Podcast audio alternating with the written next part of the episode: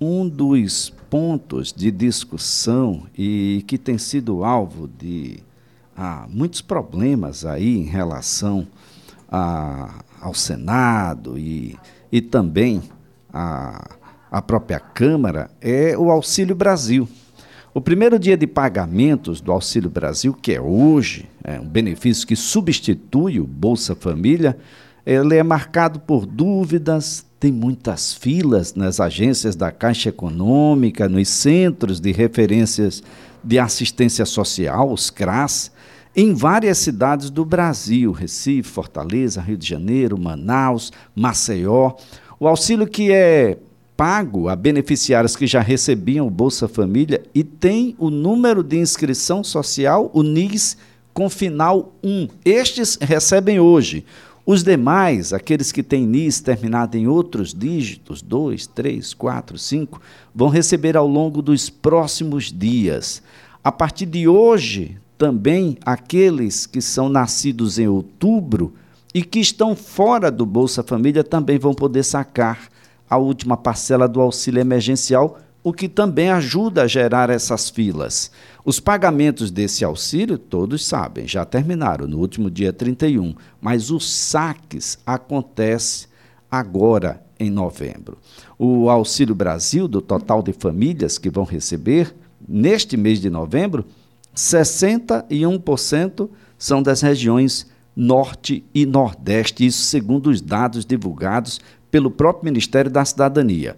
Governo federal começando a pagar, substituindo aí o Bolsa Família. Segundo o próprio Ministério, neste primeiro mês serão contempladas 14 milhões e 500 mil famílias, recebendo um total de 3 bilhões 250 milhões de reais. Mas o valor médio este mês será de 224 reais por família, valor médio e não os 400 a que se referia, porque o valor mínimo de 400 reais prometido pelo governo ainda depende de aprovação da chamada PEC dos precatórios no Congresso Nacional. Primeiro ele vai dar um calote naqueles trabalhadores que têm precatórios por lá, não é?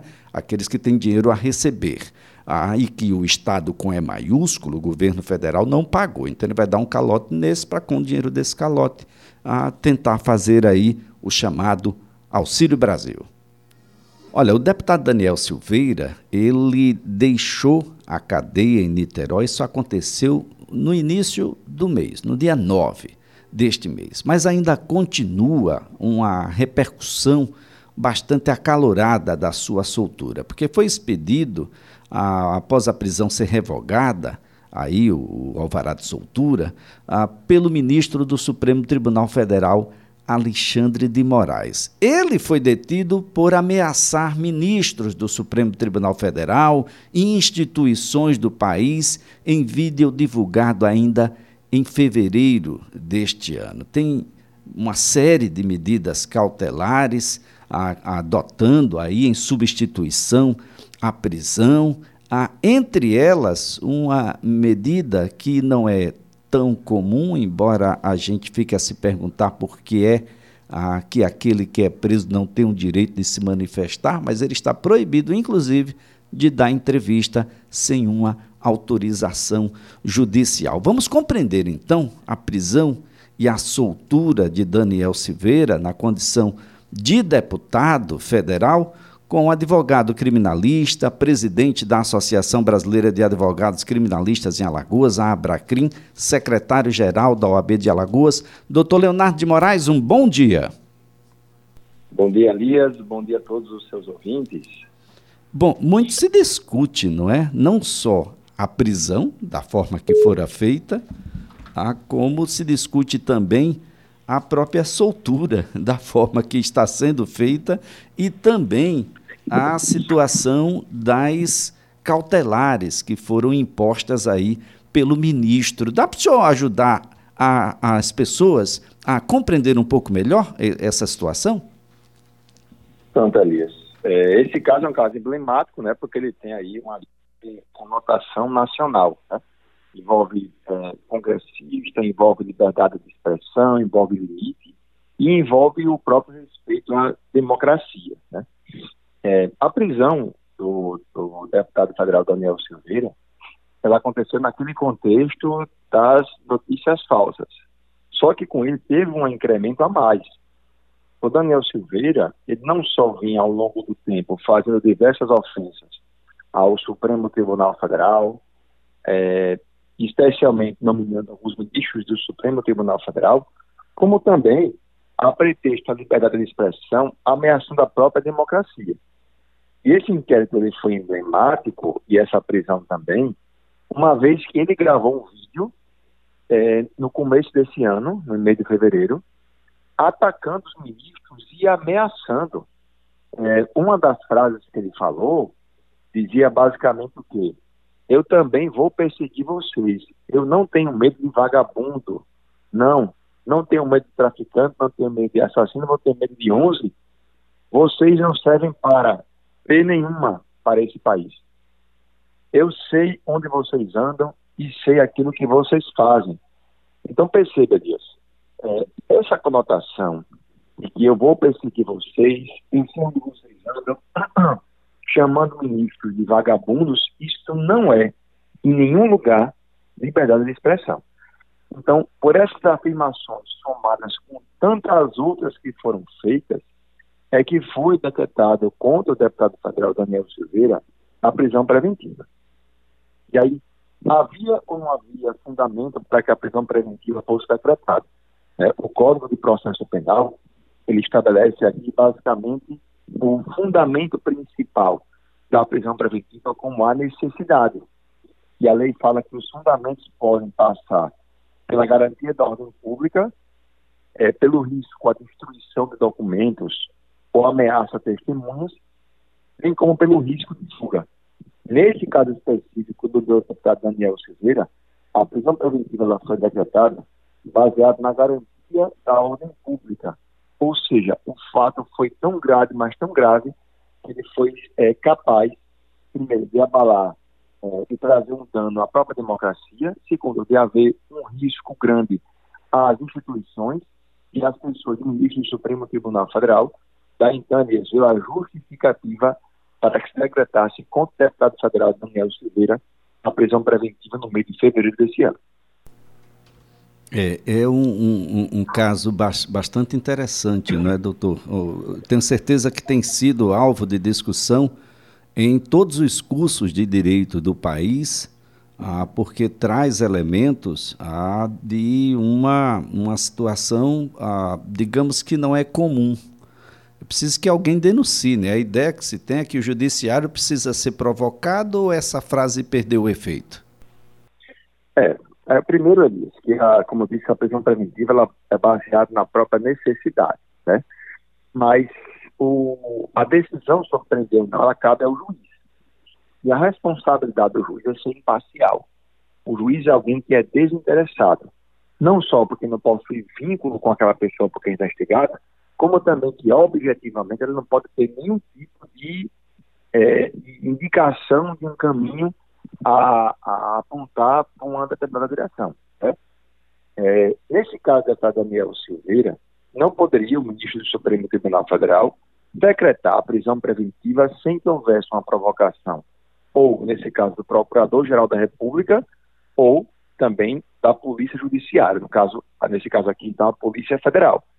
Então, havendo a prisão preventiva decretada sem estas provocações, isso indica um caminho é, de que o, julgador, no caso o ministro do Supremo Tribunal Federal, aqui especialmente o ministro Alexandre de Moraes, ele seria um ministro parcial.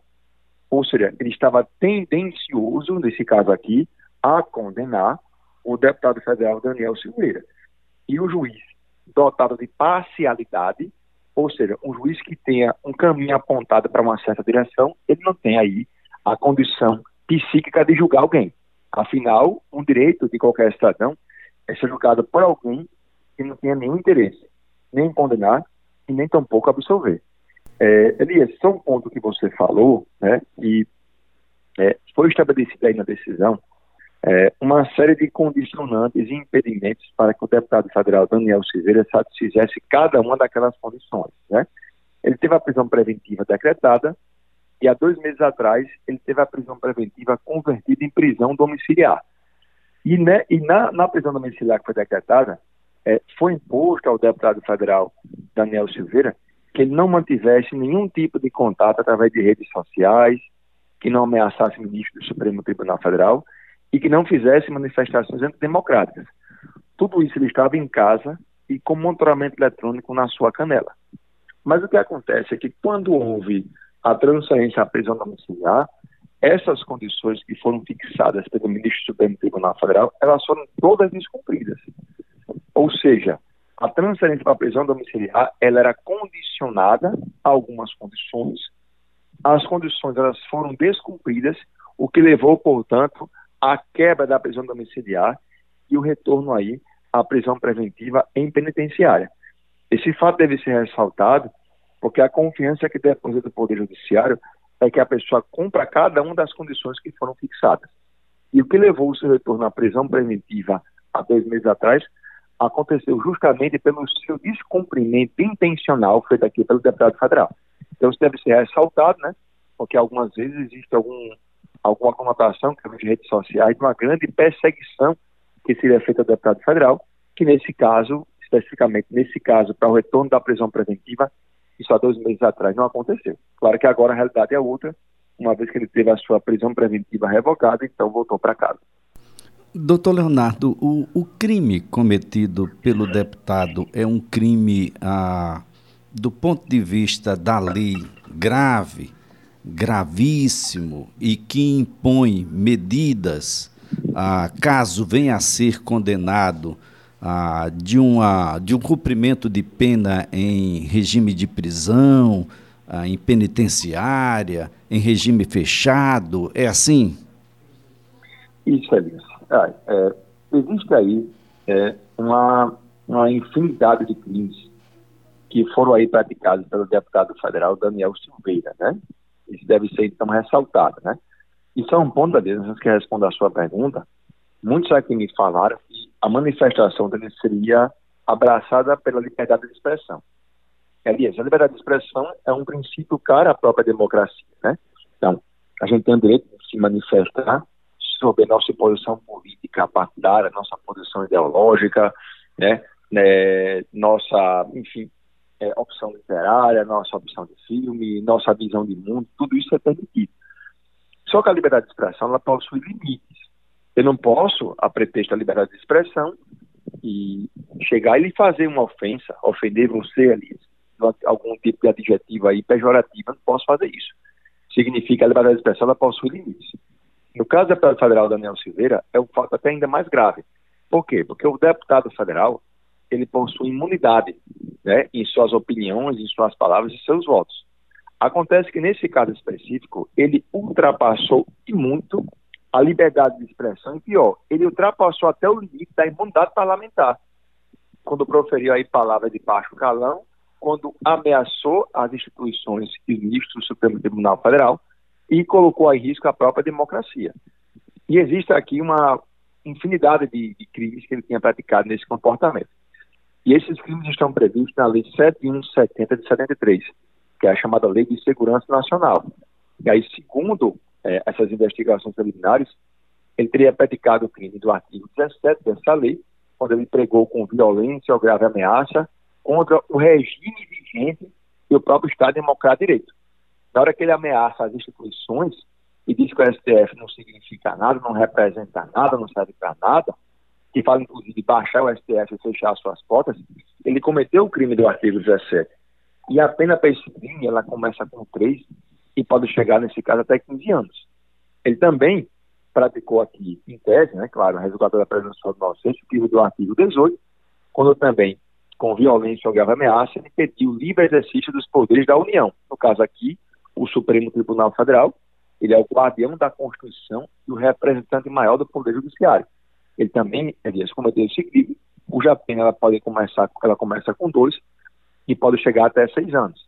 Ele fez também aqui, ali, para não ser cansativo, é, publicidade de violência, quando ele começou a publicar vários atos aí é, violentos, especialmente através de redes sociais, né? Lembrando que ele foi autor é, da retirada né, de, uma, de uma placa, né, que faz uma homenagem à, à vereadora, à vereadora é, Marielle, lá no Rio de Janeiro.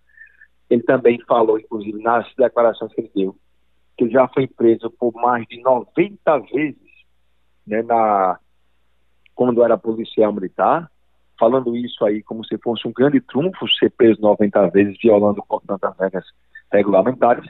Enfim, é uma infinidade de crimes. Artigo 22, a subversão à ordem também foi praticada, a calúnia é, ou difamação contra ministro do Supremo Tribunal Federal, que a pena pode chegar até quatro anos, enfim, é, ele praticou uma série de crimes e, do ponto de vista penal, assim, esse enquadramento é, a, e, e é possível, sim, que haja amanhã uma responsabilidade criminal pelos fatos que ele praticou.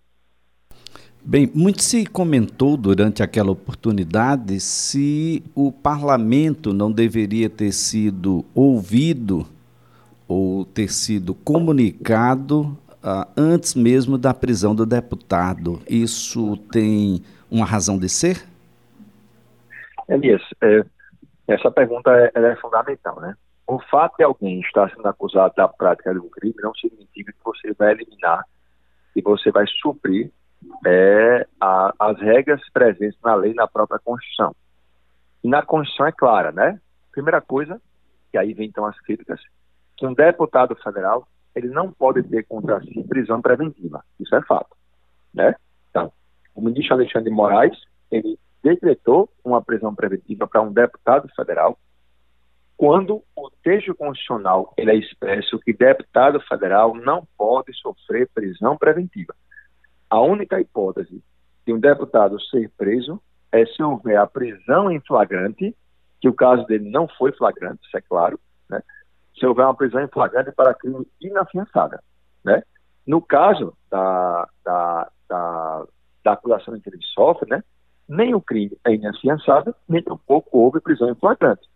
Então, para ele, há um erro. Primeiro, que não há prisão em flagrante, o crime não é inafiançável, e se decretou prisão preventiva contra o deputado, quando o próprio texto constitucional ele impede a prisão preventiva. Perceba, eu não estou aqui a elogiar os atos que ele praticou, ao contrário, né? É, esse tipo de, de político, né, para mim, ele causa um dano muito grande, porque ele, a pretexto do lado ideológico, ele ultrapassa e se excede demais. Mas é, não existe uma, uma diferenciação entre pessoas quando há a preservação das regras do Estado Democrático e Direito. De modo que tanto ela vale para a pessoa que eu gosto quanto a pessoa que eu não gosto. No caso do deputado Daniel Silveira, do ponto de vista sistemático do próprio direito, é, houve uma prisão preventiva absolutamente ilícita, não só é, pela origem, porque não há flagrante nenhum crime é inafiançável, e também porque existe um impedimento expresso para que o deputado federal tenha contra si prisão preventiva.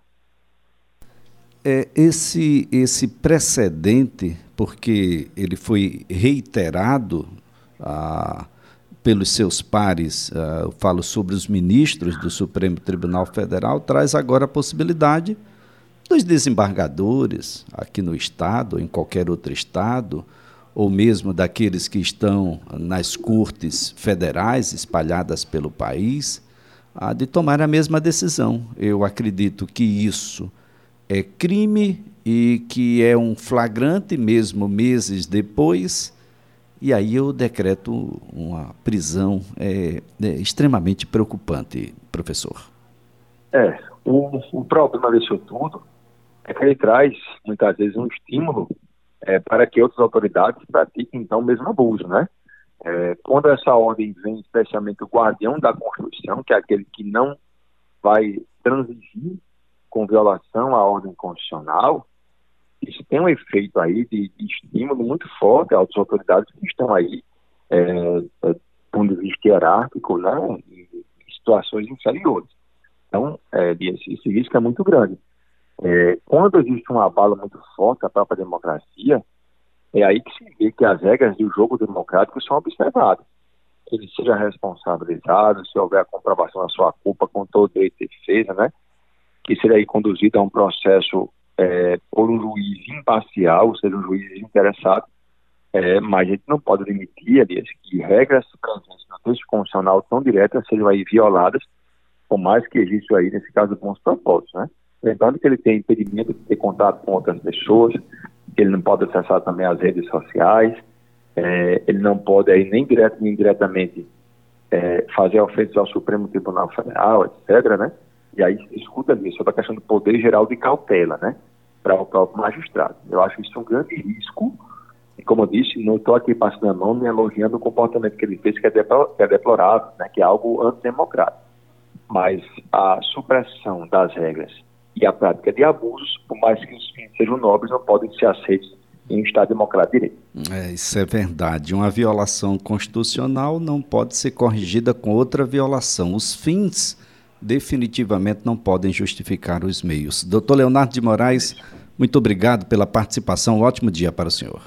Elias, eu que agradeço. Bom dia a todos. grande abraço. Olha, Leonardo de Moraes é advogado, é presidente da Abracrim e é secretário-geral da OAB Alagoas.